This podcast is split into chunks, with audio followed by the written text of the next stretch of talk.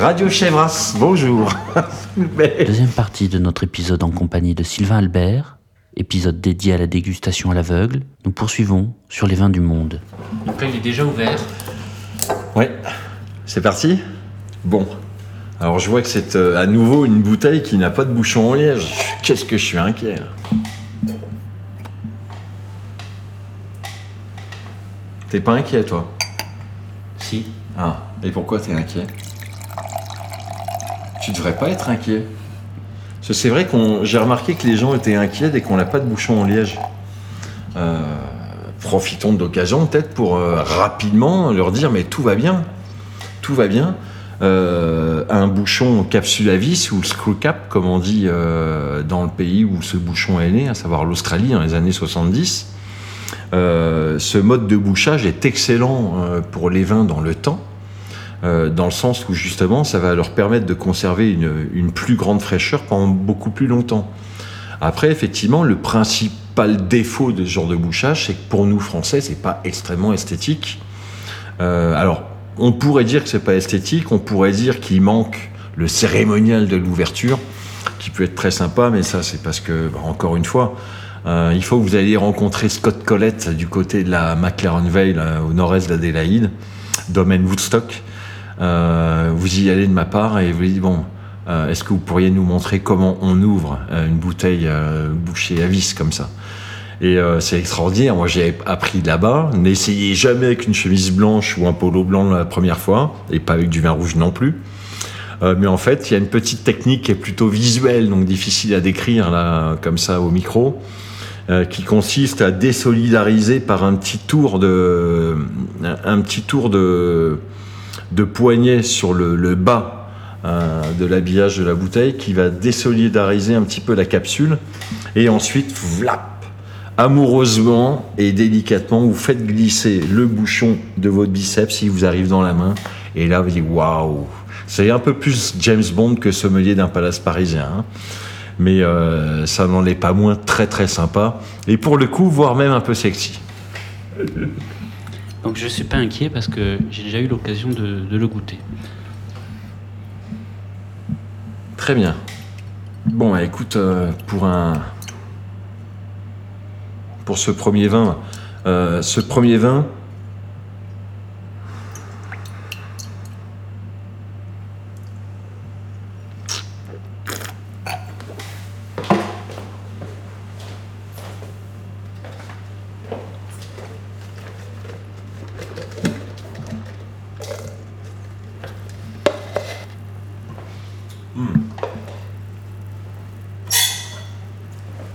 Ce premier vin, déjà, moi, il me plaît beaucoup. On va commencer par l'essentiel.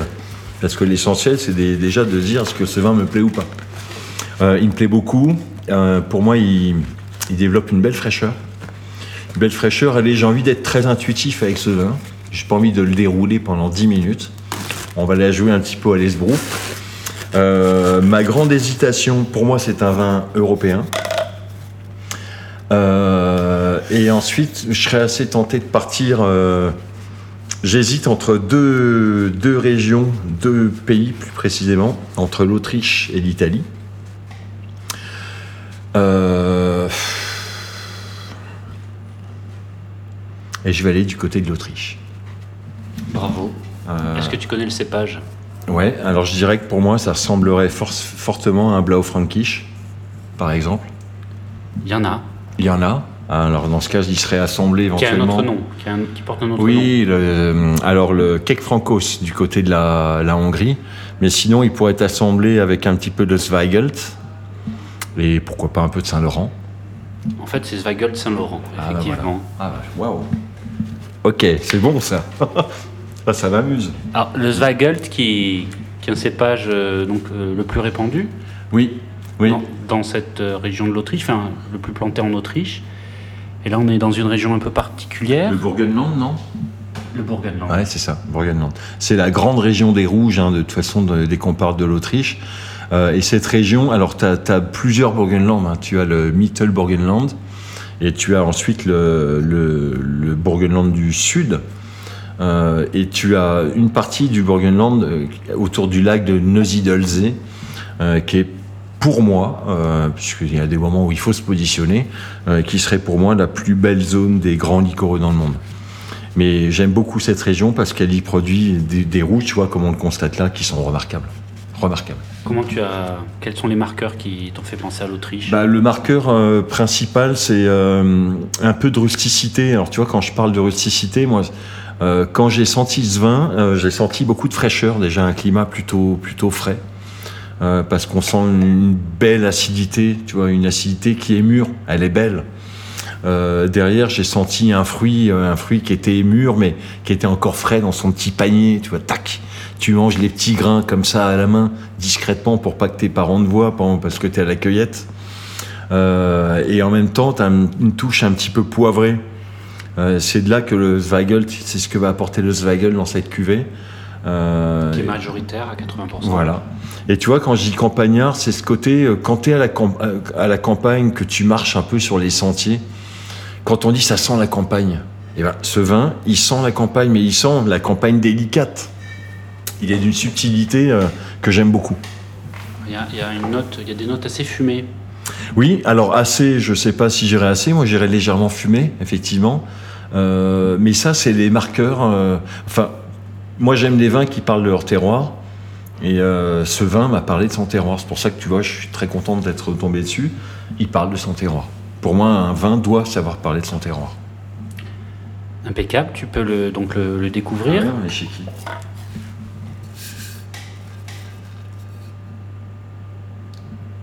Tu avais déjà goûté? Non. Donc levure indigène? Ah, c'est beau. Ah, merci. Donc on est euh, profil euh, vin nature. Euh, Alors, c'est. Judith Beck, donc elle est proche de Gols, dans Ah oui, le Gols. Nusel. Je te laisse le prononcer. Neusiedlsee. Neusiedlsee, très bien, dans cette zone-là, bah oui, qui est une zone résolument fraîche, c'est magnifique. Alors tu vois, c'est amusant que euh, dans cette zone-là, on, on a parlé du bouchon à vis, le screw cap, mais c'est aussi euh, à savoir pour nos chers auditeurs qui n'ont pas la chance de goûter ce vin, j'espère que vous avez trouvé le moyen de vous en procurer. Euh, Chez Sauvageon à Montreuil. voilà, génial. Euh, alors sachez que l'Autriche, elle est très connue pour un mode de bouchage de ses vins particuliers aussi. Ce sont les bouchons en verre. Euh, un petit peu le même mode que le screw cap, mais seulement c'est un bouchon en verre qui se clipse sur la bouteille, qui est ensuite habillé, bien évidemment. Et ça, c'est un bouchage très répandu en Autriche. Pour ça que je suis étonné euh, que celui-ci n'ait pas ce genre d'habillage, qui est beaucoup plus fréquent que le screw cap. J'ajoute juste que le Zweigelt euh, porte son nom donc du Dr et donc ça fait ça fait polémique puisque c'est un, des premiers membres. euh, il était membre du parti nazi euh, autrichien euh, dès les premières heures et euh, antisémite convaincu. Donc c'est un c'est un cépage qui porte un nom euh, très polémique Ouais, et euh, qui serait bon peut-être de Oui, Ah, oui, oui, effectivement, tu as raison. Tu as raison, parce que le vin, si le vin devait véhiculer, devait véhiculer des valeurs, euh, c'est plutôt celle du partage et, et du plaisir d'être ensemble, sans différenciation quelle qu'elle soit. En tout cas, c'est c'est le- ce, ce- ce cépage qui a été créé donc en 1922, qui est le- la rencontre. Je sais pas si je garde. Entre le Saint-Laurent et le Blaufränkisch. Voilà. Oui, oui. C'est un peu, un peu mon métier. oui, oui, tout à fait. Non, mais... Et en tout cas, ce qu'on apprend euh, dans la dégustation à l'aveugle, c'est l'humilité. Ah bah clairement, je veux dire, si, euh, si t'as pas d'humilité, euh, ne, ne joue pas.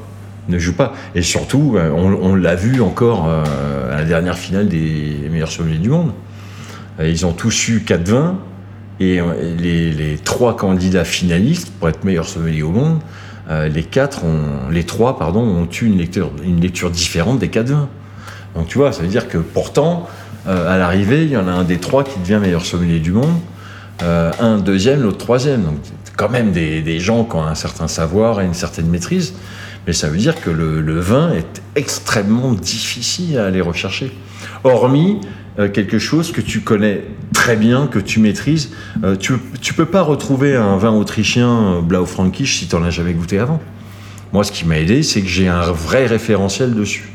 Donc, du coup, tu peux retomber dessus. Mais Après, si on te fait goûter un Malbec argentin qui ressemble pas du tout à ce que devrait être un Malbec argentin, bah, tu peux partir n'importe où. Donc c'est l'école de l'humilité, clairement. Celui qui dit mais non, trop facile, j'arrive à tous les coups. Pipo, pipo, pipo. Mais pas Pipo Inzaghi, hein, pipo. Bon, alors, On poursuit, Sylvain? Allez, on poursuit. Si vous voyez, euh, là vous pouvez pas voir ces, yeux qui se plissent avec Ouais, délice. Oui, c'est vrai. Et avec euh, délice et lumière. Hein, tac. L'enfant. Il est là, exactement. L'enfant, tout à fait. C'est l'enfant devant son jouet de Noël. Ok. Bah, déjà. Ok, on n'est pas sur un vin avec une robe euh, extrêmement profonde. Ça, c'est toujours un petit indice. Sais, on se raccroche, il faut se raccrocher. euh, imagine que tu tombes de ton, euh, radeau en pleine mer. Si tu as un petit morceau de bois auquel t'accrocher, tu vas t'accrocher. Donc, c'est ça qui est marrant dans l'aveugle, c'est que tu vas aller chercher n'importe quel détail. Oula. Alors, quand je dis oula, c'est beaucoup de messages dans le même vin. Dire qu'on a d'un côté des notes un, petit peu terreuses, des notes un peu épicées, en même temps des notes de fruits qui est un fruit plutôt mûr. Alors qu'on s'attendait peut-être à un fruit un peu moins mûr, de par la robe qui est pas très très prononcée. Donc on appelle ça les vins d'emmerdeur. J'ai mon idée néanmoins. Parce qu'il commence à s'ouvrir un petit peu. Et en s'ouvrant, je trouve qu'il vient chercher un petit peu de fleurs, un petit peu de pétales de, violette par exemple. Euh, on va la faire intuitive comme le deuxième, je crois que c'est ce qui marche le mieux. hein.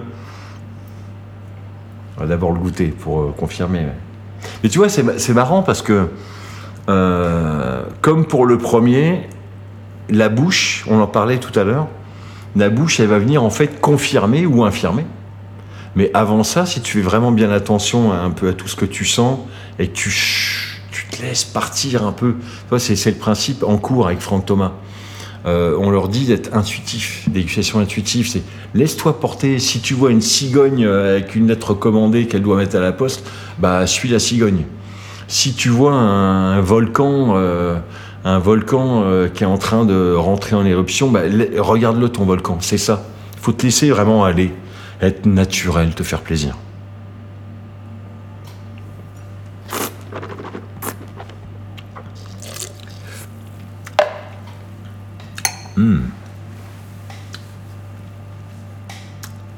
Ouh là là. Ah, il m'embête. Ah là, je suis, je suis déboussolé. Je suis déboussolé. J'ai envie de rester euh, soit italien, soit argentin.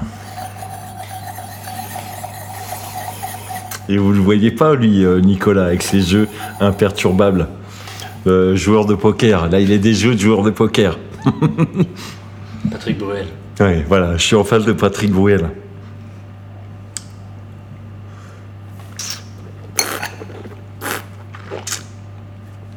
Je viens de boire. Hum. Ah.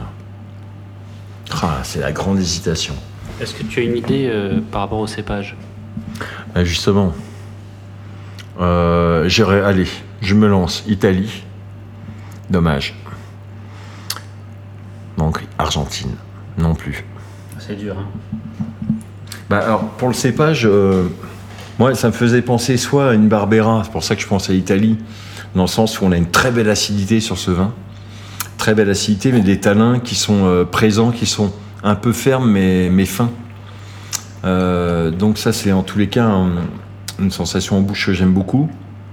Donc, comme c'est pas une Barbera, euh, je pensais soit, c'est pour ça que je disais Argentine, je pensais pourquoi pas à un Malbec, un Malbec assez détendu, je le trouvais un peu floral.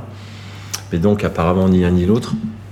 Pour un truc qui a traversé l'Atlantique et euh, qui sort à 12 balles chez le caviste, euh, chapeau, hein C'est très bien. Ah oui, c'est assurément très bien. C'est assurément très bien. Ça vient du pays de Salvador Allende, Chile. Chile. Chi- Ah, alors. euh, Cépage País. c'est- Ah, c'est génial. Alors c'est ah oui, alors c'est pour ça. Ok, on a l'explication. Le cépage País, c'est un cépage qui est voisin du cépage Pinot Noir. Euh, il a été amené par les missionnaires espagnols au, Chili, ce cépage País. Et en fait, il fait partie d'une famille en péléographique dans laquelle on va placer le Nebbiolo, euh, le grand cépage du Piémont ou bien les Pinot Noirs, à savoir des, cépages qui ont des, robes, tu vois, des robes plutôt claires. hein, on le voit, il a une robe plutôt claire. On peut pas dire qu'il a une robe spécialement affirmée. Euh, des vins qui ont une belle rusticité, des tanins un peu fermes mais élégants, mais surtout une, beaucoup de fraîcheur derrière. Ah, très bien. On est dans la vallée de Moll. D'accord, donc c'est la Centrale Valley, la vallée de Meaux au Chili, une région qui est très chaude. C'est un beau pays, hein, parce que le cépage País, il a été un moment, euh, euh, il s'est presque éteint au Chili. Euh, ils ont préféré planter des carménères pour remplacer le País, parce que la carménère aime les climats chauds et qu'elle donnait des vins, on va dire, très accessibles. Tu vois, des vins plutôt bavards, encore une fois, très aromatiques, généreux, qui plaisaient à la clientèle internationale. Et le pays, c'est un cépage comme le pinot noir. Il faut faire attention à son pinot noir. Pinot noir, on part pas en vacances deux mois, on revient lui dire bonjour. On est là tous les jours, et si on part en vacances, on l'a une nounou. Tu vois, j'ai un pinot noir à, veiller. Oui, t'inquiète pas, je suis là. Voilà, et ben le pays, tu pars pas en vacances deux mois non plus.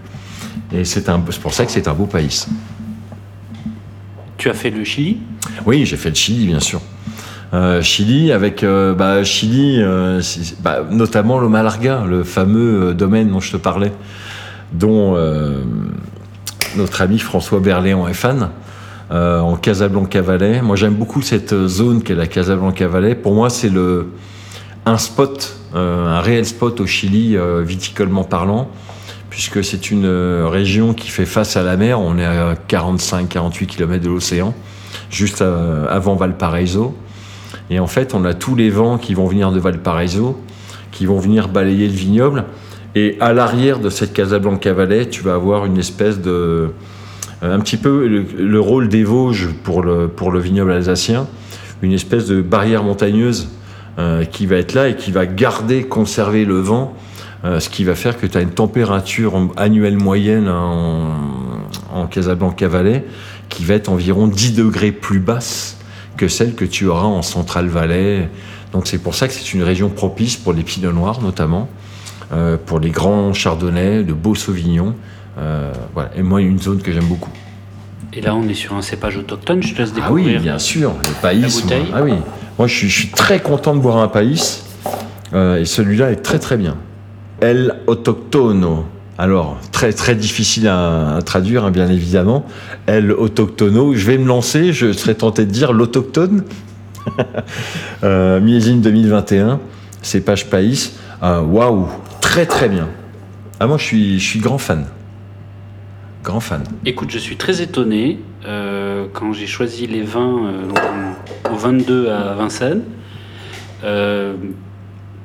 J'ai vu le prix, j'ai dit non mais ça ça peut pas ça a traversé l'Atlantique, ça peut pas ça peut pas faire du vin, ça peut pas faire du vin nature.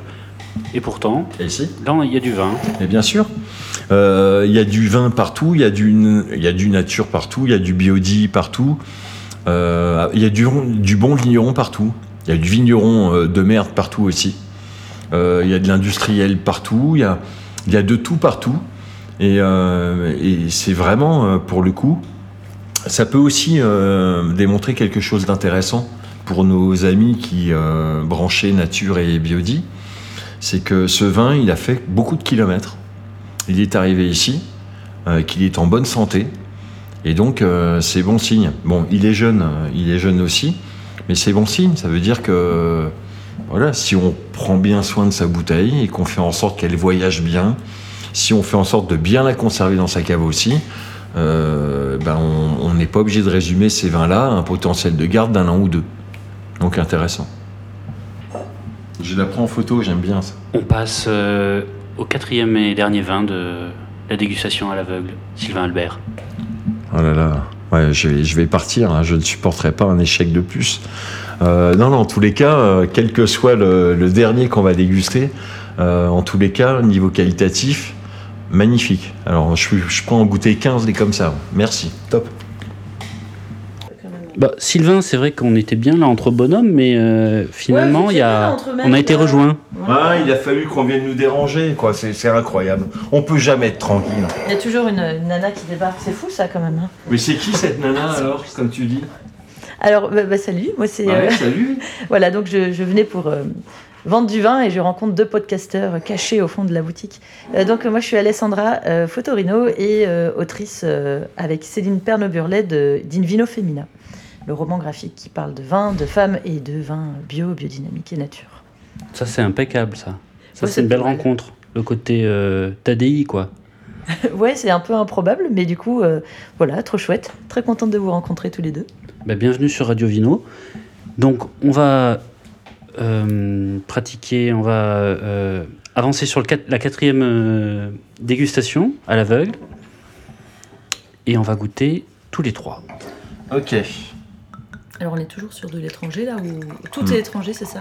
Génial, Alors par contre, euh, moi après, je veux, je veux pas trop aider Alessandra bien sûr. euh, en disant que c'est rouge. hein. J'aurais préféré qu'elle le découvre toute seule, mais je, je veux lui faire un petit cadeau quoi. C'est gentil. Je sens que je suis bien prise pour une professionnelle là. Alors, ouais, en effet, on a un c'est très sympa, merci de te joindre à nous, euh, Alessandra. Bah, merci pour Parce que moi j'étais en galère. hein. J'étais en galère. Ouais, c'était pas un bon moment. hein. Hmm. Oula, je suis pas en galère par contre, ça me plaît ça. Ouais, c'est joli le nez. Ouh, ça me rappelle. euh, Bon, ça me rappelle des choses, mais je vais pas parler trop vite. Ben, c'est le piège, c'est vrai que c'est le piège d'aller trop vite, mais, mais d'un côté. Bah, là, tu vois, si émotionnellement je dis quelque chose, Allez, qui parfois a du sens, hein, euh, ça pourrait me faire partir en Italie. À l'instinct, comme Ah, ça. mais ouais, mais je sais que voilà. Donc, euh, je sais que la première impression c'est toujours euh, sujet à discussion.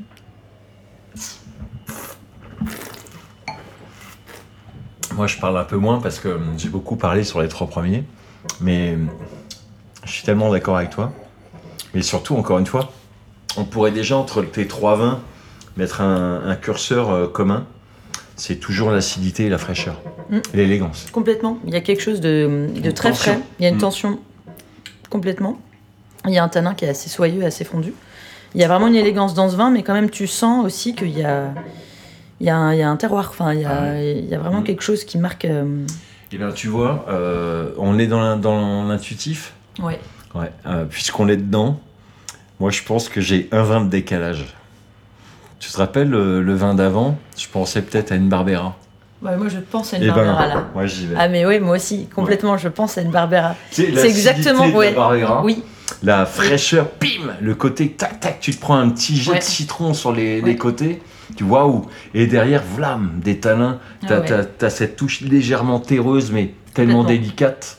C'est une petite terre juste un peu, un peu fondue entre tes doigts, là, que tu installerais un peu sur les gencives, mais toute fine. Euh, magnifique.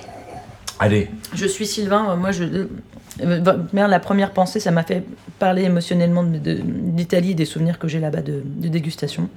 La Barbera me paraît totalement euh, possible, enfin il y, a- il y a tout pour moi. Pour que ça en soit une. En tout cas, ça y ressemble. C'est un vin qui est vendu au 22. les- Oh, bah oui, la Matota, bien sûr, j'adore ce domaine. Et, je, et en fait, ça m'a rappelé ce qu'on est en train de boire. Tu peux en parler un peu parce que vous avez, Alors vous celui-ci, pas parlé de, je- je- quand même de- du fruit, de l'aromatique. euh. Alors c'est vrai que justement dans les Barbera, pour avoir goûté un moment pas mal de Barbera, d'être souvent parti en Italie pour goûter, euh, tu peux avoir des Barbera beaucoup plus austères, un peu plus euh, durs. Et, euh, et cette cuvée-là, Radici Filari, la Matota, tu as quelque chose de, euh, de fruit qui est dedans, tu as un côté juteux, tout en gardant ce côté peau. tu vois, il y a une mâche, il y a quelque chose qui se passe, mais il y a une ouverture sur le fruit, sur une forme de gourmandise, avec ce côté terreux qui arrive toujours derrière, qu'on reconnaît d'ailleurs à la Barbera. Ouais, super.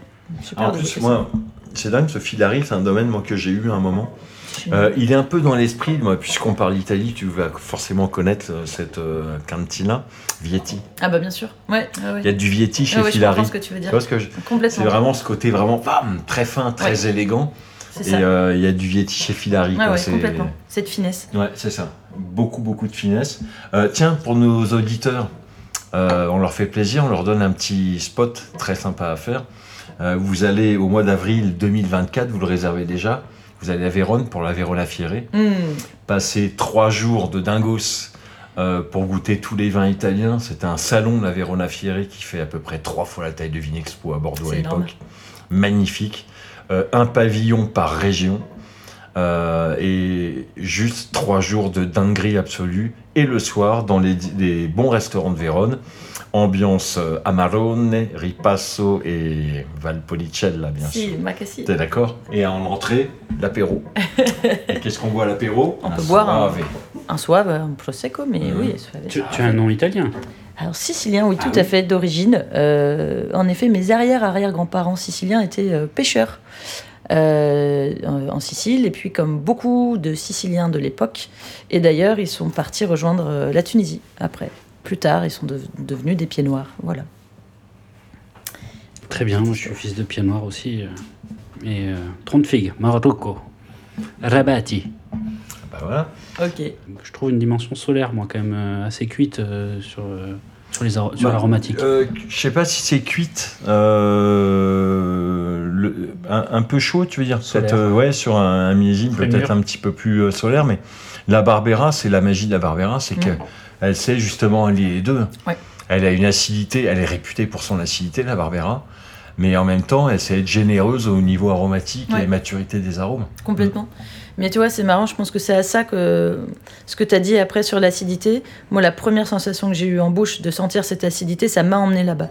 Mm. Euh, et en effet, euh, tu as, ce côté toujours généreux, là on sent qu'il y, y a du fruit, il y a, il y a quelque chose d'un peu volume, et tu as un côté un peu charnel aussi. Euh, mais euh, l'équilibre est là. Euh, je trouve qu'il y, y a vraiment un bel équilibre entre ce fruit, cet alcool et cette acidité. Ah oui, oui. Nous, on se fait plaisir. On est désolé pour vous, hein, vous qui ne, vous- qui ne goûtez pas ces vins en même temps que nous, mais Moi, nous, on se fait un plaisir de dingue. Hmm. Alessandra regrette de ne pas être arrivée plus tôt. Ah, c'est clair, c'est trop bien, génial. En tout cas, c'est très beau. je suis très content. Je l'avais goûté il y, a, il y a très très longtemps. J'écoute, je l'ai goûté, je crois, à Venise. Ok, c'est toi qui as choisi toutes les aveugles, c'est ça? Ouais. Génial, très bien. Ouais. J'ai choisi avec des collègues, hein. enfin une partie. Ok, ah oui, au 22 du coup Non. Oui, j'ai choisi deux. Ah. Je suis vincénois donc. D'accord. J'ai choisi deux bouteilles euh, Le là-bas. 22 à Montreuil, super. Euh, c'est un cépage qui était plutôt pour euh, les habitants du Piémont, qui n'était qui était pas le Nebbiolo. Oui, ah ben, on peut dire. En fait, il y a l'Astar, Monsieur Nebbiolo, hein, Mm. le cépage emblématique des Barolo et Barbaresco. Euh, également, cépage qu'on peut retrouver dans la, sur la commune de Languet. Mais à côté de ça, il y a des, des petits voisins très sympas qui sont Dolcetto, Freisa ah, ou, euh, ou Barbera. magnifique. Euh, bah, c'est un petit peu comme le gamet qui vit dans l'ombre du pinot noir en Bourgogne. Euh, ces trois cépages-là ont leur mot à dire. Et euh, donc, c'est c'est quand même bien. Euh, il faut que les gens découvrent, par exemple, les, les cuvées Corum de chez Francesco Coppo, des Ouais. choses comme ça. C'est Mais à se damner, à se damner. Moi, je refuserais 10 podcasts avec Nico pour boire cette bouteille-là, vous voyez, pour vous dire. Alors que j'adore faire ces podcasts. Alessandra, je crois que c'est euh, l'occasion de poser un rendez-vous pour euh, un épisode euh, consacré à... Nous prenons date, avec grand joie, avec grand plaisir. S'il y a une aveugle aussi euh, à la clé, moi je, je suis là. hein. Elle veut jouer. hein. Ouais. C'est bon, Je ça. fais beaucoup ouais. d'aveugles, j'aime- me tromper, Bah. j'aime chercher. Bah euh, oui. je sais. Mais ouais, j'adore ça. Oui. Je, moi, Ah je, suis- oui. je suis toujours ok pour ça. J'aime me tromper, c'est parce que. Ce qui est marrant dans- dans- quand tu te trompes, c'est pourquoi Que- Quelle erreur j'ai pu commettre Ah Ouais. Ah, il y a ça que j'ai pas lu comme ça, c'est génial. Ah ouais, complètement. On en parlait au début, l'humilité, l'humilité, l'humilité. Ouais, je suis tout à fait d'accord. Je vais me répéter, mais impeccable. Ah, Alors, il y a une petite cinquième, ouais, une petite une cinquième. petite ghost, tu lui Ouais. mets la chaussette? Ouais, ouais moi j'ai prévu une petite cinquième, Excellent. hein, bien évidemment. Trop bien. Parce qu'on va pas se laisser euh, inviter pour un bon moment et arriver les mains vides. Donc euh, je l'ai la cinquième. Bon, on est parti Je suis pas sûr d'enregistrer la cinquième, en tout cas je vais la boire. Pour nos auditeurs, il vaut mieux que tu n'enregistres pas. L'épisode devait se terminer ici, mais le vin aidant, Sylvain a précisé sa pensée sur euh, une certaine forme de hiérarchie dans le monde du vin. On t'apprend euh, l'excellence et après tu dis ok moi mais dans cette excellence euh, qui est une excellence mais aussi un, un milieu un monde euh, tu te dis bah écoute merci de m'avoir appris toute cette euh, comment dire cette rigueur parce que je m'en sers tous les jours de cette rigueur. Et merci à vous. Mais par contre, le milieu en lui-même de cette sommellerie euh, qui, qui se juge, qui se qui n'a de cesse de, de- de se confronter, de dire moi, je, moi, je, moi, je. Ça, ça m'intéresse beaucoup moins parce que c'est pas le message du vin et que moi, je, je rêvais et je rêve encore et c'est dans ce sens-là euh, qu'on forme un peu nos, nos jeunes euh, à l'Institut Franck Thomas. Euh, allez, petite pub au passage, normal, puisque c'est bien fait. C'est qu'on veut le- leur donner le goût du vin, le goût d'en parler, le goût de le vendre, le goût de le vivre et le goût de le partager. Et ensuite d'échanger avec leurs collègues, mais sans euh, à chaque fois être dans le, le bon, la brute et le truand. Ouais. C'est on est dans un monde qui doit échanger et non pas dans un monde qui doit se confronter. Voilà, ma sommellerie d'aujourd'hui, c'est ça. J'ai vu un peu la dimension du bonhomme. Ah ouais, ouais, mais j'ai- j'aime beaucoup et puis je, je comprends ça. euh, moi, moi, je sais que de, de mon côté, quand j'ai commencé à faire de la semellerie classique, j'en suis partie aussi assez rapidement parce que j'étais j'étais malheureuse. Euh, déjà, en tant que femme, je trouvais qu'on me laissait pas beaucoup de place. Et en effet, comme disait Sylvain, ce côté parfois vraiment épuisant de alors, moi j'ai goûté ça, moi j'ai bu ça, moi j'ai ça. Ça oppose en plus la puissance de ton portefeuille à celui que toi éventuellement tu n'as pas. Euh, et, euh, et voilà, moi j'avais besoin de- de- d'avoir un rapport aussi un peu plus, un peu plus direct, un peu plus.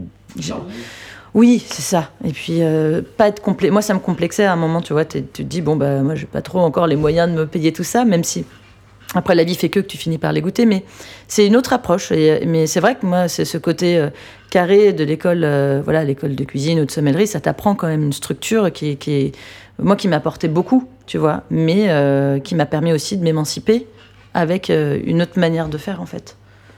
Comme ce que tu fais justement en donnant tes formations ici, Franck Thomas, où il y aura peut-être un côté quand même beaucoup plus bah, dans l'humain, dans l'humain, dans l'émotion, ouais, dans la sensation. Enfin, c'est ce qu'on recherche. l'échange, le, Mais plaisir. Bien sûr, mais tu vois, les gens qui poussent les portes des cavistes, des choses comme ça, ils veulent. La plupart des gens, la plupart des gens, ils veulent un échange avec le caviste, ils veulent un. Ils veulent papoter avec le caviste, ils ont presque envie de devenir copains avec le caviste, enfin, tu vois, ou la caviste, il y a vraiment quelque chose de de- de- d'amical quoi dedans, tu vois, et ça c'est vrai que Alors, tu vois, c'est marrant et on peut rebondir là-dessus. Elle a tellement raison, Alessandra. Et ces clients-là, ils n'osent pas devenir copains avec leur sommelier. Ouais. Parce qu'ils les sentent inaccessibles. Et euh, ils aimeraient devenir copains avec leur caviste parce qu'ils pensent que c'est possible. Ouais, mais par marrant. contre, ils pensent pas que ce soit possible avec leur sommelier. Voilà, alors à partir de là, posons-nous des questions. Ouais. Ouais, c'est intéressant de finir là-dessus. Magnifique. On est sur un Zegelt du Burgenland 2014, Heinrich. Et on- nous sommes avec Alessandra Fortorino et euh, Sylvain Jean-Louis Aubert. Ouais, il n'a pas voulu partir. euh, Qui rêvait d'un autre monde. Ouais, exactement. Ou la Terre, mais la Terre est toujours aussi ronde. Impeccable? Impeccable. Je remercie Arthur Petillot des Vins Vivants et l'Institut Franck Thomas pour nous avoir accueillis dans leurs locaux et permis de kidnapper deux de leurs forces ivres, Sylvain Albert pour sa disponibilité, la qualité de son enseignement, la générosité de ses connaissances. Je remercie Alessandra Fotorino de s'être immiscée dans ce podcast. On lui doit un match retour, son Invino Femina, Les tribulations d'une femme dans le monde du vin, sorti chez Hachette, est toujours disponible chez vos libraires indépendants on me glisse que de nouveaux projets sont en cours. Enfin, si vous êtes arrivé jusqu'ici, c'est que ça vous a plu. Alors, n'hésitez pas à interagir, nous suivre sur les réseaux sociaux. Nicolas Soifothèque chez Zuckerberg, la Soifothèque sur Instagram, la Soifothèque. Ce sont aussi des ciné-clubs pour découvrir des vignerons, des appellations et des films. Les prochaines dates au fil des publications. Enfin, je remercie Laurent le costumaire, Marie-Ève Lacasse et l'équipe de Radio Vino qui ont soutenu ce projet. Quand on décapsule une canette, c'est toujours plus sympa quand il y a plusieurs verres.